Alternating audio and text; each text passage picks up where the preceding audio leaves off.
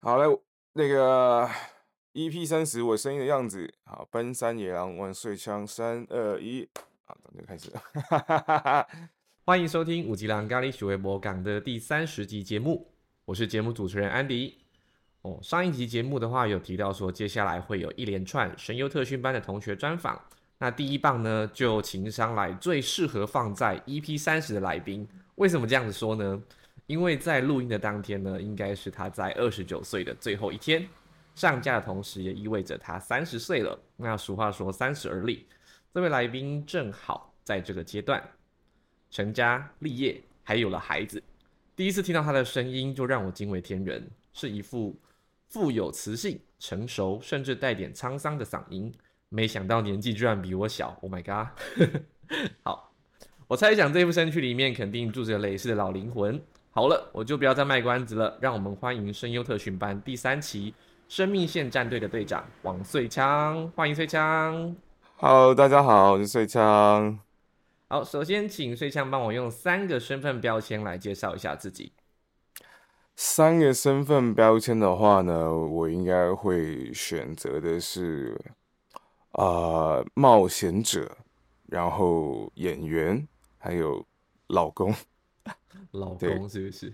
老公，哦，我好想把老公放在第一个哦。我觉得 不是，我现在不是我老婆在施压，只是我觉得可能真的没有没有我老婆，其他两个标签可能就不会出现在我的生命里。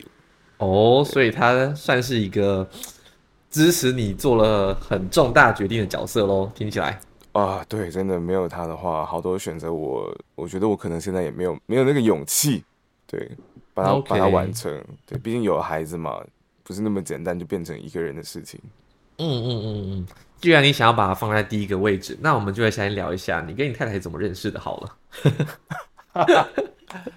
我跟我太太嘛，啊，其实我们一开始算是网友哦，对。对，我们一开始算是网友，然后很好笑的事情就是，我们也是因为声音结缘，他也是觉得啊，我那时候的声音很很好听，对，然后他觉得哇，这这个男生讲话，自己讲的讲好好不要脸哦，他就觉得男生讲话有点料啊，对，明白，你这个声音基本上女生听到都会喜欢吧？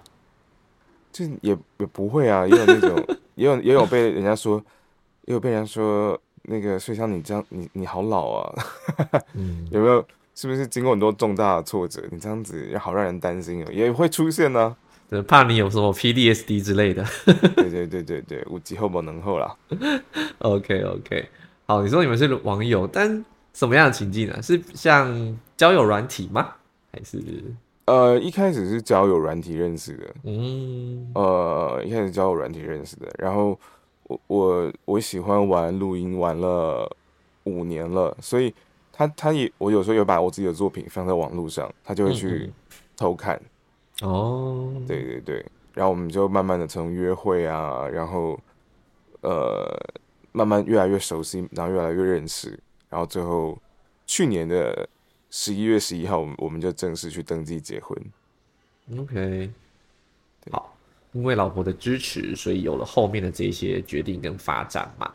嗯嗯嗯，听，所以意思是说，像你呃成为一个演员，或者是说你开始跳脱原本的环境，开始冒险这件事情，是在结婚之后吗？这意思？呃，对，因为原本对我来说，那比较像是一个兴趣。OK，对，然后他也支持我说，如果兴趣到了这个阶段，那。而我也愿意继续发展的话，那就去吧。所以，如果我们两个人在声优特训班结缘，可能也对我来说，他也是很重要的。嗯，懂意思，懂意思，因为有他的支持嘛，听起来是这样子。嗯，对对，没错。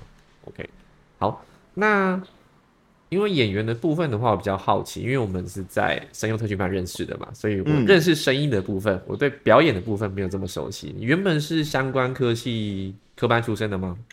哦，不是，不是，不是，不是，就是我大学的时候是读先读中文系，嗯，然后在读的过程中，其实我一直是一个很喜欢创作的人，然后我那时候就很喜欢写剧本啊，写作品啊，然后也会跟老师讨论啊。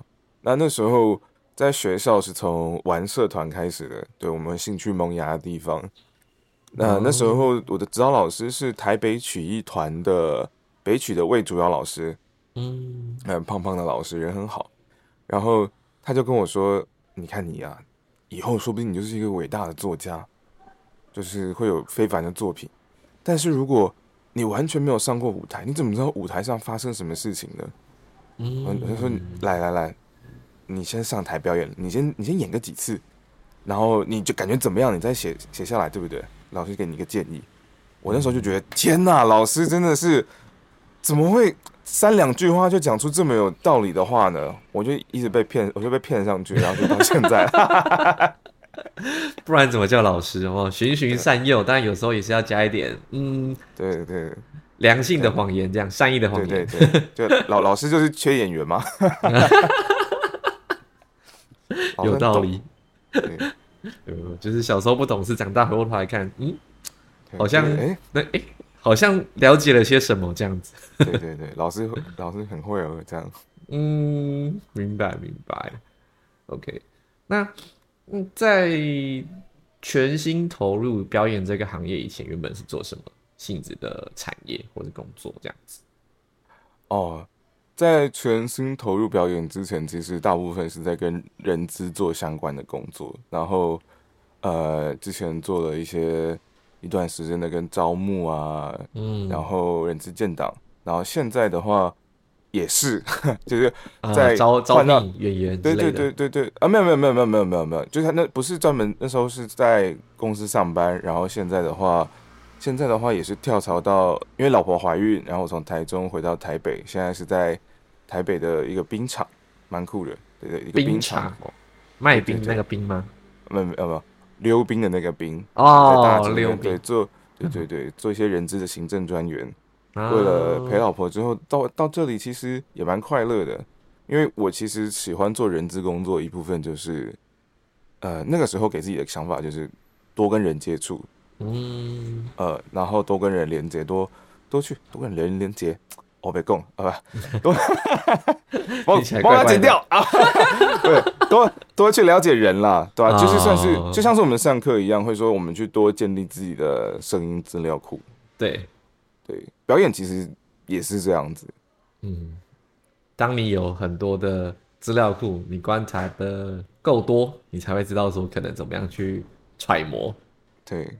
然后这个年代，我觉得啊，不行，要得罪人，就是很多没有没，我可以我可以饰演很好的没有抗压力的年轻人，所以如果有这个需求，可以找我。什么啦？要得罪很多人，所以其实你本身同时也是有一份正职工作，但是因为后来在太太支持下，你在投入表演艺术的这个领域里的比重是变多的，可以这样理解吗？嗯嗯嗯，没错。我们进剧场的，呃，表演前我们会有个时间叫剧场周，然后那个时间其实是很很封闭的，在里面，然后不断不断的练习，然后不管是你的技术啊、你的装法呀，很多东西你都要在里面做尝试、跟修正、跟检查你的那些硬体什么的。嗯嗯嗯。你你在一般公司里面，你很难去跟你的你的老板或者是你的主管说，啊，我要请一个礼拜多的假。真的，一个礼拜。出国吗？还是老婆生了？对对对对对对对对对。然后，但是我还是我还是很认真跟他说，我真的有这个需求，我会把其他时间所有的工作然后搞定。我我必须要给他一个承诺，才能换来他信任。说好，我给你一个礼拜的假。嗯，其实蛮感恩的，真的是蛮感恩自己的主管是很愿意给自己这样的信任。确实，因为如果一个礼拜不在，那一个礼拜工作谁做？对对对，然后加上你也会想说，真的，一般人不说别人会不会答应你了，在你平常的生活里面，这个要求其实你过去可能连想提你都不敢提。真的，就是我今天如果是一个受雇者来讲好了，我要跟我的老板说我要去，我要请半个月的假，或者我要请一周的假，我说你是想要走了吗？你要不要就直接走了？对，没错，没错。OK，就是这种感觉。好，我相信一路上一定是有蛮多贵人的支持啦。那包含说，像你的主管可以体谅你嘛？那你也遇到太太愿意支持你做这件事情，因为毕竟它不是一个很快能够有稳定收入的工作。说实话，对，嗯，对，没错。这就让我想到台湾的大导演李安了。我记得在李安的那个三部，他的三部曲成名之前，他其实都是在家太太，嗯嗯嗯，太太出去工作养他的事情。对，那像嗯，所以像你怎么看这个历程？因为我觉得很多，应该说现在的社会价值来讲，好了，大部分没有一定啦，可是还是男生工作比较多，对不对？养家，但你本身有正职工作，但因为像小孩出生了嘛，呃，还没出生，已经有小孩了，之后势必又会是一笔开销，你怎么样看这之间的平衡？在这件事情上面嘛。应该说，过往的时间里面，一部分对我来说，可能是在烧我过去的累积，可能过去的存款啊，过去的这些东西，对，先先烧一下。然后，其次的话是，可能我跟李安有点像啦，老婆算是会赚钱。哦，对对对对对对，我老我老婆也算是会赚钱，就是不是说不是说一个特别需要让我去担心的状态，我觉得。有的时候就是这样子了，就是冒冒险者，可是不是不是鲁莽者，嗯，不是说就是可能评估之后，OK，他有可能五十五十，或者是说我冒险之后我会得到什么东西，应该是评估完这些东西，知道说这件事情是值得我冒险的，嗯，它值得我，所以我才去冒险，而不是说这件事情我去做，然后我会很爽，所以我就冒险，呃。其实有一点点不一样，而不是让自己单纯的一头热。一头热这件事情，年轻的时候太多了。对，到我这年纪就先不用了。对，到我这年纪就不用了。我们仍然可以是梦想家，但是我们也要把自己这么多年的经验拿出来，然后就好好评估，说到底这件事情我做下去，我会得到什么？确实，因为我们已经不是二十岁的小伙子了。对对对对对，但其实还是偷偷在想了。我也跟我老婆在讨论，我老婆就跟我说：“你看你现在就是快三十，就是如果你还能够跌倒，这可能也是最后一次机会了。”真的诶，就像我们一般选工作来讲好了，一开刚出社会的时候会鼓励年轻人多尝试嘛，但是好像跨过一个像三十岁好了，就是好像要接下来要选择的领域或是工作性质就会是啊。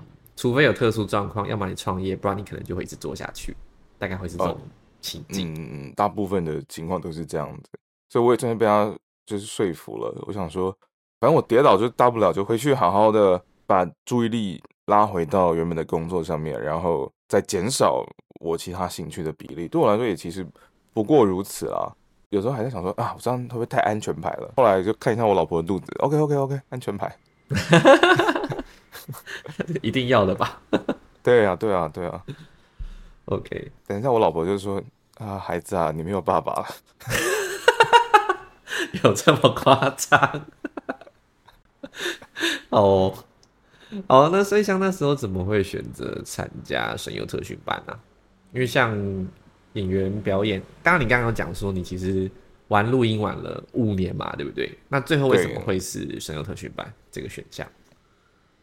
最后为什么会是声优特训班这个选项？其实就是一个是时间啦，我是全班的最后真真正的最后一名报名的，对，我是 我是所有人的吊车尾，因为我我想很久，我想很久，因为前面是工作的事情，然后一直在想啊，我是不是没有办法参加声优特训班？我会不会不行？然后后面是声优特训班，它很棒的地方就是它真的是它是视讯教课，虽然一开始我会担心说。哇，视讯教课会不会有一些状况啊、问题啊？就是过往其实视讯，你连视讯开会，有的时候你都会不安心的，何况视讯上课。刚才说声优特训班确实他们在硬体上的规划，我觉得很棒。然后其次是，我觉得我的在配音这个技能上面，我发展到了一个瓶颈。OK，而这个瓶颈其实是没有办法单独靠我自己去跨越它的。像我，我身边可能就在发展这个过程中。当然会认识很多的朋友跟伙伴，但是大部分既然你们是朋友，或者是你们是呃朋友也好，网友也罢，反正都是我们我们所谓的社交圈的人，对，最后就会变成是大家会是一个嗯比较好来好去的关系，就是哎，我觉得睡枪你很棒啊，我觉得睡枪不错，就蛮好的啊。对对对对对对对，就可能我们有那种想要被 PUA，就是觉得啊，我们要听的不是这个，骂我骂我，有一个有一种厌倾向这样子。对对对对，没有啦，就是只是想进步，骂我嘞，对，可以了，可以骂一下，对，嗯，多指教多进步了，嗯，对，因为其实我们的舞台上可能也是比较像是这种环境啊，你还是要给你一个很真实的 feedback，不然。你一直自我感觉良好，等到演出的时候，观众的反应就会让你感觉很不好。嗯嗯 嗯，长痛不如短痛，不如你在前面把我骂爆这样子。对对对，你你先骂我，不要不要到后面再骂我。嗯，那所以就希望说可以透过专业的老师让自己再进步。那确实，我觉得啊，真的是进步再进步，从结束到现在，好多事情可以做，然后也还是在感谢啦，得到很多不同的。朋友们，然后再支持，然后做又制作了很多不同的作品。像你目前有接触哪一些领域啊？除了应该说，因为你讲作品嘛，大概会有哪一些方向面向？啊，比如说我们最常在网络上制作的话呢，是我的这个所谓的广播剧，呃，就是在让你完全用听的，用你的听觉去享受这样子的表演。大家就可以搜寻我们的云川工作室。其实我们有蛮多。类似的作品，对，嗯，然后其实现在台湾的广播剧也是正在发展中，然后各个不同的面向，其实其实也也是我们跟内地比起来我们的优势啊。在前阵子内地就真的是前阵子而已，就是又又掀起一风大风潮，就是假设你的你你可能的戏里面有那种这种东西有没有亲亲，你的作品就直接被砍掉啊？这样也不行，对，对，不行，就是你的极限可能就是。但是你只要轻，然后可能还稍微再轻久一点，或是轻，可是它是长吻那种，那种不行哈，这边砍掉，嗯，蛮蛮难以理解的。好，anyway，反正就是祖国思想不予 不予批评。对，其实其实蛮多人在我们这边就会选择做一些比较不一样的，比较他们喜欢的尝试啊，也情感上也可以比较真情流露。嗯，懂意思，懂意思。对，那还有其他作品的话，比如说我们的有声书。那有的时候就会在帮大家，像最近也接了一本有声书，是专门比较否青年人哦，他的故事剧情在做一个男孩子跟一个算是奇幻冒险吧，奇幻冒险类的有声书。那短短的八九万个字不多，不多吗？八九万个字是不多吗？我没有概念。八九万个字不多啊，你你看如果金庸就是可能几十万、百万字啊，怎么会跟金庸比？对，八九万不多啦。八九万字大概就就咱真的是一本小说，好，我这样讲好了，就真的是一本。嗯嗯嗯，对对对对对，就不会有那什么一集、两集、三集，不会，就就一集而已。对，所以八万字大概就听的话，大概十十几个小时吧。如果用听的啦，纯粹用听的，大概可以听个十几个小时。啊，当然录的时候会很累啦，你就要一直叭叭叭叭叭的讲话。没有，如果以追剧的角度，就大概一个礼拜一集，然后跟现在的剧集长度差不多啊，大概十十来集左右。哦，对啊，对啊，对啊。其实我们现在也会考虑说现代人的收听习惯，所以可能就会把它，可能一集里面我们就会拆分成不同的段落，让听众不会说，哦，每次我一听，然后听好长，然后又有点想不起来。对，所以我们就把它剪成一个比较适当的长度，让大家可以去听的时候做一个新的选择。对，嗯嗯然后剩下的话，我自己也开始去做，现在也蛮喜欢做一些搞笑的短影音呐。我觉得搞笑的短影音在现在也是蛮受欢迎的。对，就是无厘头，没有没有什么逻辑。对对对对，因为我们在声优特训班的时候，老师会就讲个东西叫做声音跨度。啊啊啊！对，然后我的一主二副的主修呢，跟我一样，你的主修跟我一样，很好。以前我有上过那个，大家可能有印象，叫流川枫啊。以前关老师关志宏老师的课，那关志宏老师那时候其实就一开始他是跟我讲说，叫我先不要那么的大力的去玩我的声音。他觉得我连我自己的基本盘都还没有巩固好。然后因为以前的一开始玩的时候，觉得啊，我什么都要玩，我什么都要会，我什么都要学，然后声音叽叽呱呱的，然后各种变。但是其实那时候没有想过说。哦，也许叽叽呱呱里面的这些东西，有一些东西可能不是那么的适合我，他可能是伤声带的，他可能是伤声音的。我连自己的基本盘其实我都还没有巩固好，然后他也建议我做更多基本功的练习。所以其实这件事情给我很多的收获，就是哦，其实我在表演上我应该先沉淀下来，去好好的整理自己。然后到了声优特训班之后，老师就告诉我说，你要去练我的声音跨度，因为你的基本盘已经巩固住了啊。然后我也更加了解说，哦，原来我已经到了现在这个阶段了，我是可以可以开始继续朝对对，我又可以朝下一步去出发了。然后。搞笑这件事情对我来说就很棒，因为它就真的是需要你有非常大的声音跨度，然后嗯对，然后声音跨度这件事情其实也给我旁边很多常常跟我一起玩的人也很惊讶，他说：“哇，你的声音状态变得很不一样。”嗯嗯嗯，对，然后也就是虽然现在听起来很沧桑了，但是 但但是当我们想要年轻的时候，我们还是可以年轻的起来的，就是其实有更多的可能性。对，我们就出现更多可能性。以前可能在嗯基本盘还不稳固的情况底下做这些事情，会玩坏掉，应该这样理解。我跟你讲，真的很多，尤其是我不知道有没有大人，你们旁边的小朋友在玩，也有可能是现在有小朋友在收听这个节目。很多小朋友他在变声期前后或者是中间，就很喜欢玩声音。嗯，然后玩玩声音的时候，很喜欢发出一些给广来的声音。我旁边有非常非常多的小朋友，都是因为这个原因把自己的声音玩到坏掉。不一定是说他的声带就呃需要开刀受损什么？对对对对对，而是他的声音会提早先发掉。他只要不去夹，他就没有他的声音就会是散的。嗯，但是那个夹是很伤的，对不对？呃，不一定是很伤的，但是对他来说是很费力、很很很假的。哦，对，其实就是整整体来说，其实都是对他自己不是一个特别呃好的方式。当然啦，你说哪一些声音是他可以玩的，他就他就不能玩了吗？他当然可以玩啊。那至于声音要怎么玩，玩的安全，就请大家参加声优特训 班，因为会教你健康的声音声区，好不好？他可能要先从七天升级表达营开始。啊，对，年纪比较小，对啊，OK，一直有我们老师有啊，我们有帮你们很认真的，哦，我们是对配的无形啊，对对对对对，隐形之中就让你们整个也被到了。哦，那就像你觉得，其实像你做表演的嘛，声音对于演员来讲的话，它算是一个什么样的重要性？因为一般我们讲表演，可能第一时间会想到的会是。可能肢体啊比较多，嗯嗯，那声音呢？你觉得声音对于表演本身来讲的话，扮演一个什么样的角色？呃，如果你要讲声音的话，其实会讲的比较，我我们先讲这边的声音，应该是主要是讲人声啦，我们就不提音乐跟音效了，因为它可能就是一个又又要讲了很多的一个议题。那单独讲声音的话，我们就会，我觉得很重要的事情是。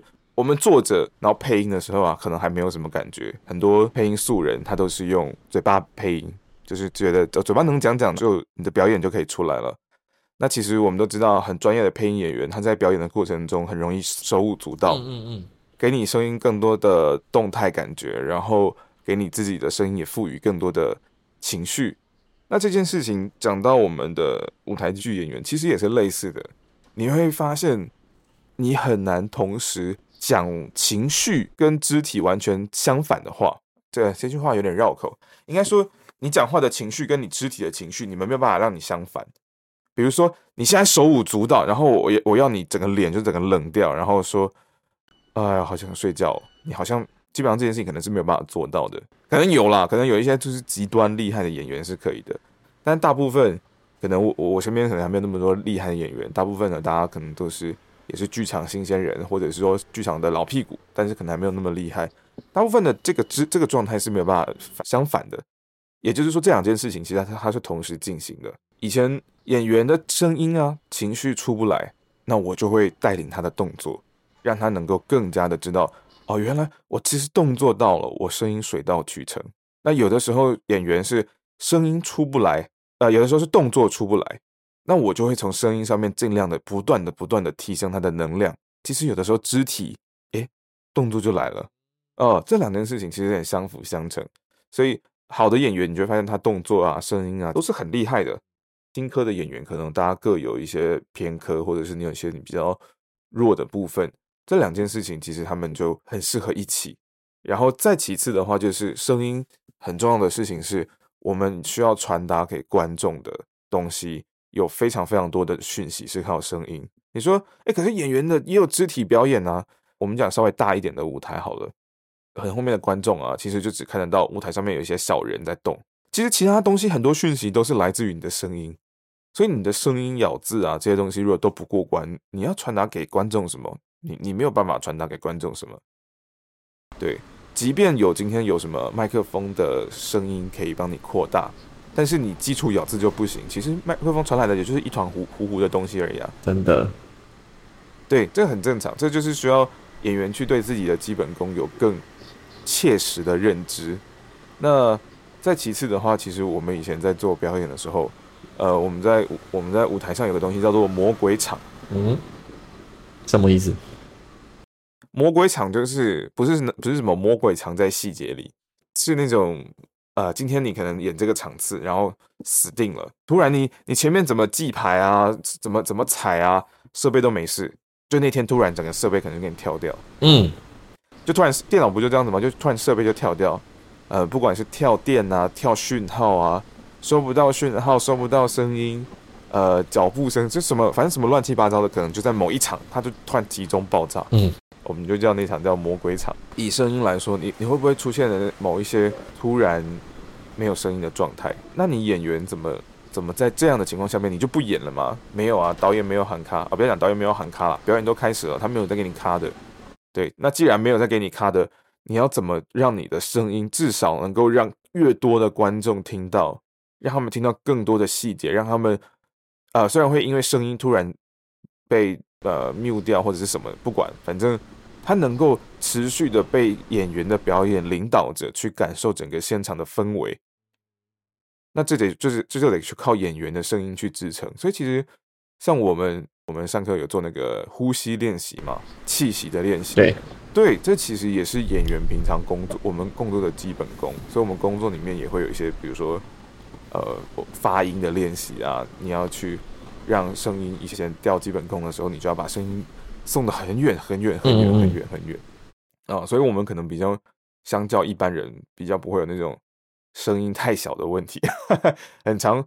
我之前也是常吃饭的时候或工作的时候，就会人说：“水下能不能小声一点？” 对，就多下。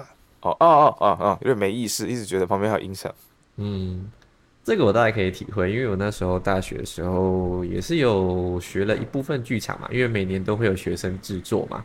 但在你只要一进到剧场，一进到舞台，你要开始排演的时候，因为一开始他不会。不会给你有带麦的情境嘛？而且我们那那是算是小学生小剧场，大概顶多不会超过一百五十个人那个的大小观众。嗯嗯嗯。所以其实那个距离是很近的嘛。那但就是变成说，我在舞台上我的声音要怎么样能够传给到，也许说是最角落那个位置，要去有那个空间感，那开始去调整自己的声音。所以真的很容易不自觉声音就变大。啊，对，但但是也会有一些人就会不自觉的变小，嗯，这就是导演有的时候要去想的，就是帮大家去做一个做一个调整，然后了解不同人的状态。而且，呃，这边讲到声音之于演员的关系，我也想要讲到，其实声音这件事情也会让两个演员之间，其实我们演员之间有个很重要的东西叫丢接。对，哇，丢接真的非常重要，而这件事情。很多时候你只能靠声音去传递。嗯，你说啊，我们还有肢体动作啊什么的。对啦，肢体动作也有，但是要被观众 get 到的时候，其实很长是需要呃声音去传递的，传递这些东西。那好的演员，其实在这个声音丢接的过程中，他就会得到非常非常多的讯息。对，前阵子我我记得我有听那个吴念真导演去上节目的 parkcase。其实我我那时候就觉得他说的真的太对了。他说有的时候舞台上啊，大家就是靠这样的，就是靠丢接的过程中，你要达到一种共好。嗯，他他说就连他自己啊，他前阵他之前有一次表演的时候，他生病了，然后他是紧急的下床表演，然后呃过程中他就忘词了。嗯，你看大导演，然后演演演演演，然后他就忘词了，他就跟那个女生说：“我看到你。”我真的不知道要说什么。那他当然情绪带到了，动作带到了，观众可能不会，观众可能不会觉得他忘词了，但是但是对方就会马上知道说，完了，这个人出事了。对，对，他就说好了啊，你不是要跟我讲什么什么什么什么事情？然后就他就想起来，哦，对对对，我要讲这件事情，就是有时候真的就是靠彼此互相的去 cover，因为你不可能希望对方不好啊，希望对方不好就是大家一起死啊。对，对，就是我觉得舞台上真的他给我一个很棒的魅力，就是大家没有办法。你没有办法丢下任何一个人，嗯，你也没有办法重来，就是你这一场就是这一场了，就是要要到结束了。对对对对对，就是这一次，就是现在，然后就是此刻，嗯，此时此刻要非常专注的，跟他讲活在当下这样子。啊，对对，没错，活在当下，这个这个这四个字太好了。嗯，OK，好哦。那像崔像一路走来的话，有没有什么？特别想要跟听众朋友分享的地方，就是从你啊，我觉得不论是走表演这条路，或者是哦，我题外话跟大家讲一下，因为像蛮早之前的集数，我有提过，说我过往经过很多学习嘛，那包含说有一个系列课程叫三阶段课程，我后来发现穗香在上课的时候，大概是十年前吧，他十九岁的时候，哦，非常惊人啊，那个时候我还在干嘛？我不知道，反正很久了，也是一个缘分。因为我那时候在，嗯，应该是在 Facebook 上面吧，反正就是互加好友嘛，看一下，哎，共同好友有哪一些人？哎，这不就是那个系列课程里面出现的人物吗？说，哦，那应该是这个缘由。那只是多久以前？我那一天才问到，说原来是十年前呢，不可思议。所以像，就像你自己在学习成长的道路，包含说一些经历。有没有特别想跟听众朋友分享的地方？哦，对，刚哥跟我 Andy 哥跟我讲到这个，真的是把我把我的记忆整个拉到十年前。呃，好，我觉得其实真的过程中学习这件事情给我一个蛮大的冲击。其实我我的学习真的给我造成蛮大，当初的学习真的给我蛮大的冲击。就是以前读书的时候，对学习这件事情可能只会停留在。知识面就是觉得说，哦，我就是要学习一些技能啊，我就是要，我就是要收获到什么，或者是这个东西我就是没兴趣，我就是不想要去了解它，我就是不想收获，就是抗拒它。从不断不断的就是这些业界啊，或者是这些很很棒的课程中，我才知道说，原来我其实在课程中我可以吸收到的不只是知识面而已，我还可以吸收到心态面，然后我还可以吸收到呃很多不同人的。人生，而这些东西，人生这件事情，你基本上你没有办法用钱换来的。这也是为什么我们现在大家喜欢听 podcast，很喜欢去看戏剧，就是因为我们都很喜欢不同的人生。那这些不同的人生从哪里从哪里得来？认真来说，其实就是从我们彼此互助而来嘛。如果是听 podcast 看电影，看电影可能我们从第三人称的视角。听 podcast，我听你口述你的故事。那这些故事有的时候可能是在谈笑之间在讲。那到了课程中的时候，其实有的时候这些分享就变得很 detail，因为可能我认识，比如说我跟 Andy 哥认识之后，呃，我们两个越来越熟，我们两个就可以聊得越来越深入。那平常可能因为我们的我们社会上的角色，比如说呃是主管，OK，我没有我没有办法这么跟员工常态性的掏心掏肺。然后我跟我的主管，我可能也没有办法讲一些太细节的事情，或者是说啊，可能有些人觉得哦，我是男性，我没有办法聊很多很温柔的事情，男人有泪不轻弹，或者是各式各样的原因，让我们没有办法对这么多人敞开心胸的时候，有时候课程很棒的事情就是他帮你经营了一个安全的环境，嗯，要让让你能够跟彼此分享，而分享中就是我最想跟大家讲的，就是彼此共好。刚刚其实，在讲讲到舞台剧的时候，也是这样子。那讲到这些课程的进步，讲到我自己的时候，我觉得也是一模一样的。过去五年，我学配音，呃，学表演，表演的时候，很多时候就是离开了舞台之后，回到家，然后自己在那边多琢磨、多模拟，因为他可能只是兴趣，大部分的时间我还是要工作，所以我要回家自己去琢磨。那如果是配音啊，它是我的一个兴趣，我能够能够多说，可是我没有办法去。给自己更多的能量，我会感觉到瓶颈，我会感觉到自己的茫然。虽然说哦，现在我们活在一个非常棒的世界，我们可以有，我们有 YouTube，我们有非常多的平台可以去学习。然后大家在这个时代，我们也很不吝啬分享我们的知识、我们的学习。可是你会发现一件事情是，再怎么去学习啊，有一件事情是没有办法去被取代的。目前啦，说不定未来会被取代，但是目前我们没有办法被取代的事情就是 feedback，我们很难真实的回馈这件事情，是我们目前还没有办法被洪流的世界取代的。我们需要，比如说我配了一个作品，我就会很需要说，哎，你跟你帮我听一下好不好？你听完之后你有什么感觉？你你觉得怎么样？呃，你你喜欢吗？或者你不喜欢吗？喜欢哪里？不喜欢哪里？啊，你觉得我哪里可以调整？我可能要问你，我要问好多人，我要得到更多的资讯的收获。然后我你支持完我，然后我也会去支持你。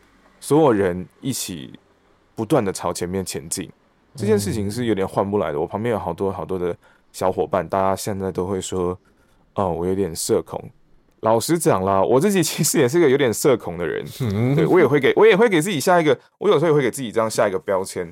但是社恐这件事情跟我的梦想谁比较大？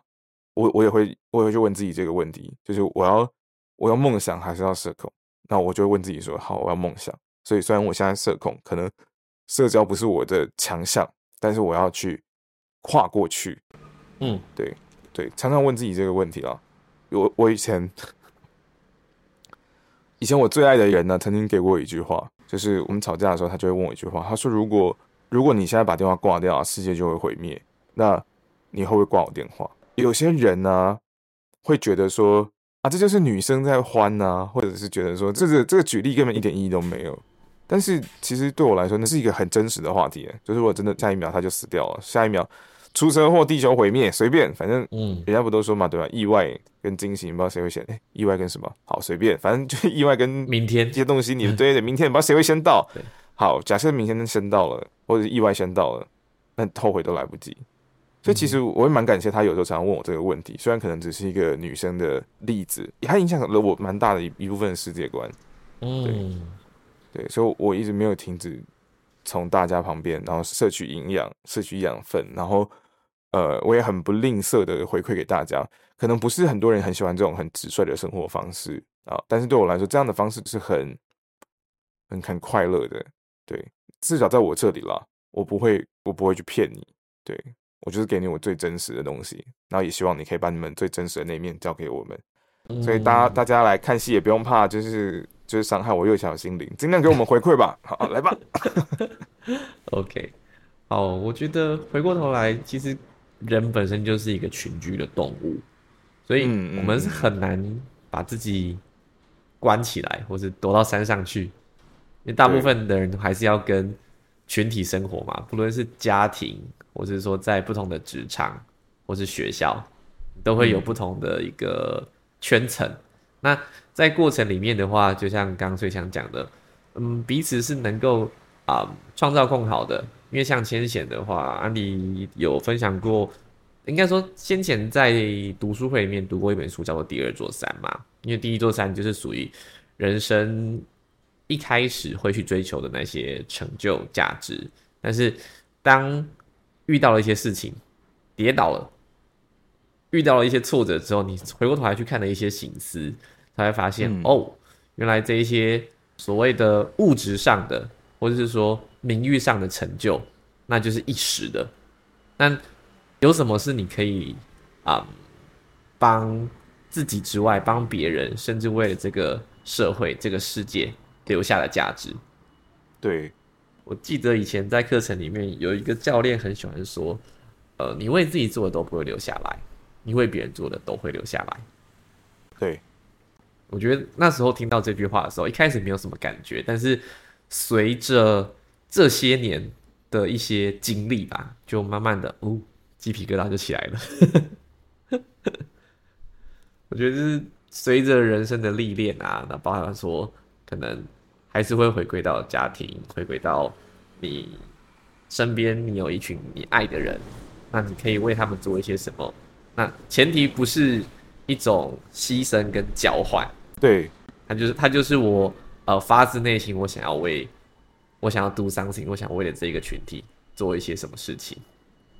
嗯，没错，嗯嗯嗯，哦，好像突然扯的有点远，其实。不会啊，不会啊，我我觉得这跟我们在创作的过程中其实也蛮相似的。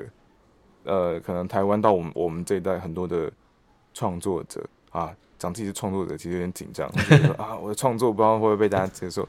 但是其实我们也只是想说好一些故事，然后为某一些群体发声，然后也会觉得说，呃，我们拿起我们的笔，然后拿起我们的麦克风，然后做起我们的表演。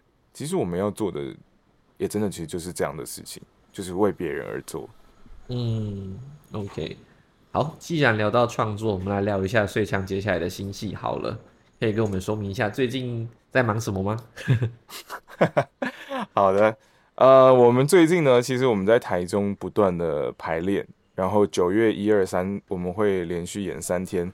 那我们新戏呢叫做薛恩，对，叫薛恩，那是用我们戏里面女主角的名字来做命名。但薛恩她是一个女性，她在故事中其实她会经历了很多的冒险，我们叫冒险吗？冒险蛮好的。而这些冒险其实都是他过往的累积，有点像是比较走心理的一些故事，然后可能来自于他跟他家庭的关系，他跟他自己的关系，然后他跟他感情上的关系。对我觉得薛恩比较不算是那种呃传统的比较积极主动的主角，他可能很常做一些错误的选择，然后或者他可能做了不同的选择，得到了不同的结果。嗯，他比较像是那种他其实选择都已经做完了。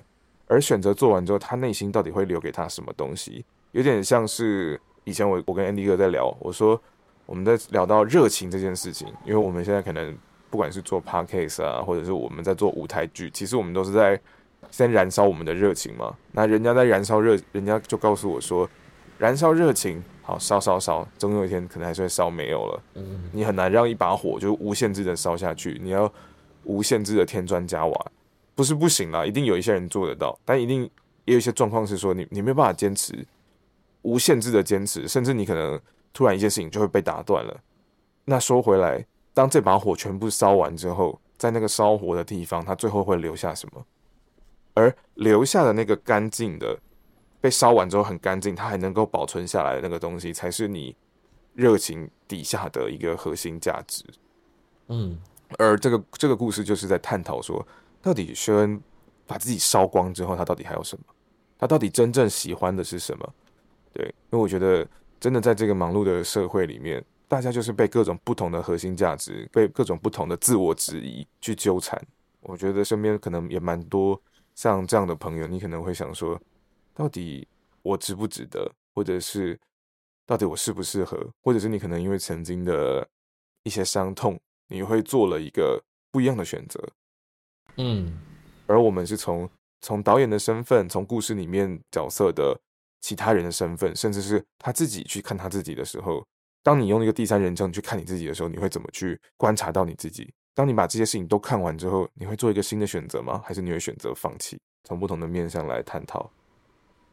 这个让我想到我们一起上过的一门课，叫溯源。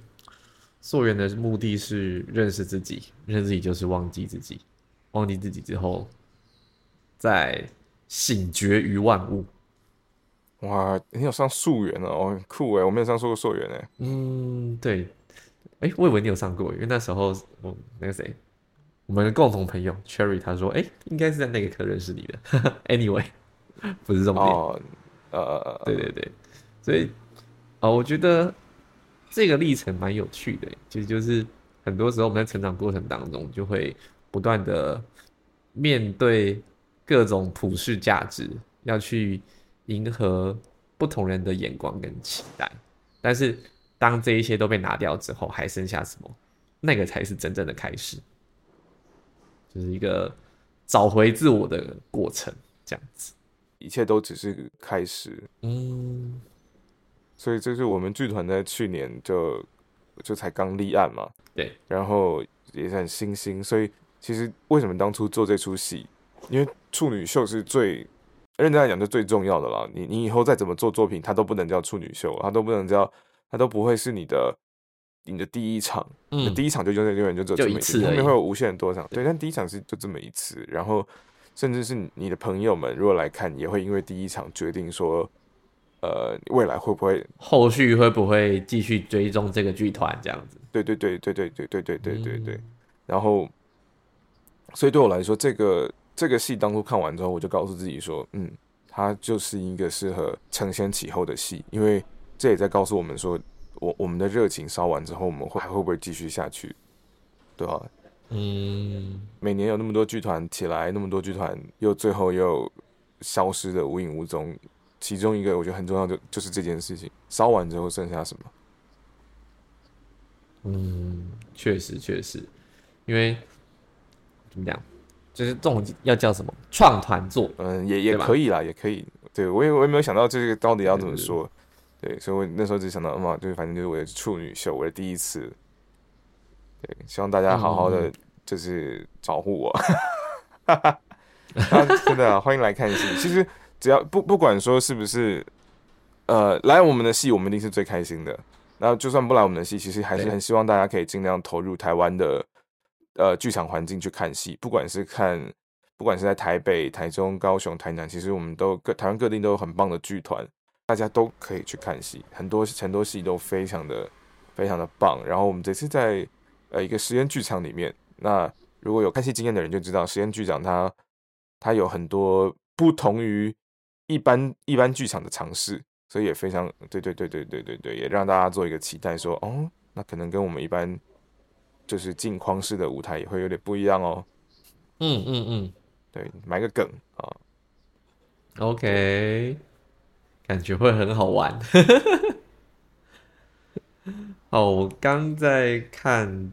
就是应该说，在听崔强简介的同时，我在看他当时候给我的一些简介资讯文字上面的。我看到一段话，我觉得，嗯，是会让我期待的。就是在人生中，遗憾不是结束，而是开始。就是没有几个字嘛，看起来没有几个字，但是哦，对，一读完就是鸡皮疙瘩要起来了。嗯，好哦。个人是蛮期待的啦。那如果对于这一部作品有兴趣的朋友啊，可以在节目资讯栏位了解相关的资讯。那因为演出的话是有跟政府申请补助嘛，所以它是免费索票入场的这样子，所以就欢迎各位五吉郎一起共襄盛举，支持台湾在地的艺术创作喽。谢谢大家啊，非常感谢啊。那如果没有意外的话，到时候我也会在现场啊，一定要到场支持一下这样子。对。好，欢迎大家最强的创作，欢迎大家把五吉郎的图片印下来，现场给 Andy 签名。没 事没事，蹭蹭一波流量，蹭蹭起来蹭起来。好，以上是今天的节目内容。如果有一些心得或想法想要跟我们分享的话，记得在 Apple Podcast 留下五星好评并留言。如果是使用 Android 系统的朋友，也可以在 Spotify 或 Mixer Box 上面给予支持回应哦。那如果对于节目内容有一些想法，也欢迎到吴吉良的脸书粉砖或是 IG 跟我分享哦。我是安迪，我是穗强，我们下次见，拜拜，拜拜。